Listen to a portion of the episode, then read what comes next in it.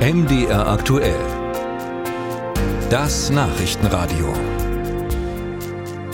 Tja, und wieder steht die Bahn still. Von Sonntagabend 22 Uhr bis Dienstagnacht hat die Eisenbahngewerkschaft EVG zum Warnstreik aufgerufen, weil es nach wie vor keine Einigung im Tarifstreit mit der Deutschen Bahn gibt. Und die Bahn will auch tatsächlich in diesem Zeitraum den Fernverkehr einstellen. Wir schauen mal auf den angekündigten Streik und auf den Stand der Tarifverhandlungen mit Lovis Krüger, zugeschaltet aus Köln. Ja, welche genauen Auswirkungen wird denn der Streik haben? Denn die Lokführer werden doch zum Dienst kommen. Die sind ja bei der GDL angesiedelt und streiken nicht. Trotzdem wird der Streik massive Auswirkungen haben, weil die EVG eben ganz viele andere Bahnbeschäftigte vertritt, unter anderem übrigens auch einige Lokführer.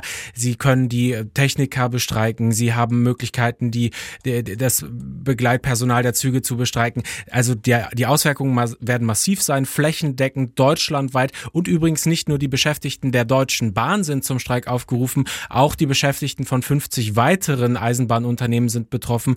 Deswegen wird wird, ist davon auszugehen, dass äh, am kommenden Montag und Dienstag deutschlandweit der Zugverkehr weitestgehend stillstehen wird. Hm, nun hat die Bahn angeboten, dass man sich am Tarifabschluss des öffentlichen Dienstes orientieren will. Sie bietet 10 Prozent mehr Lohn für untere, 8 Prozent mehr Lohn für höhere Einkommen dazu, knapp 3000 Euro Inflationsausgleich.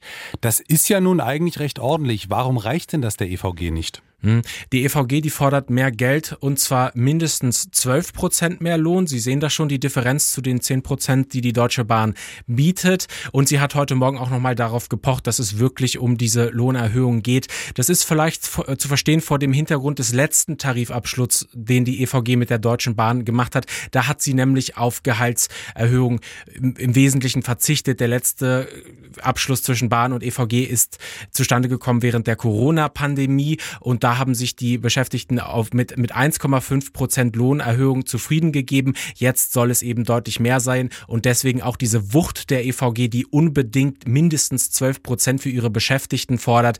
Es geht ums Geld, stand jetzt in dieser Diskussion und die nächste Verhandlungsrunde zwischen Bahn und EVG, die ist auch schon terminiert. Die soll am 23. und 24. Mai stattfinden.